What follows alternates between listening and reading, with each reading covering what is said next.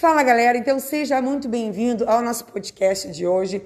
Então nós vamos falar sobre o módulo 3, os movimentos da Terra. E essa turma então é a 162 do ano de 2022. Vamos então ao nosso conteúdo.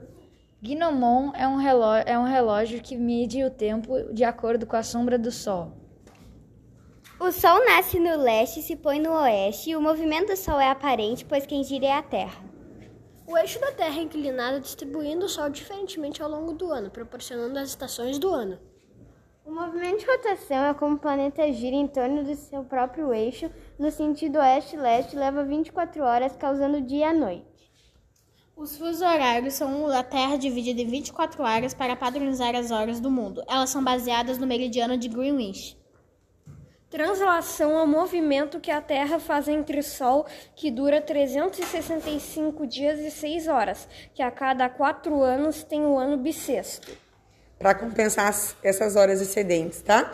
Então, pessoal, o nosso resumo desse módulo 3 ficou em aproximadamente um minuto, tá bom? Então, beijão e a nossa, até a nossa próxima revisão.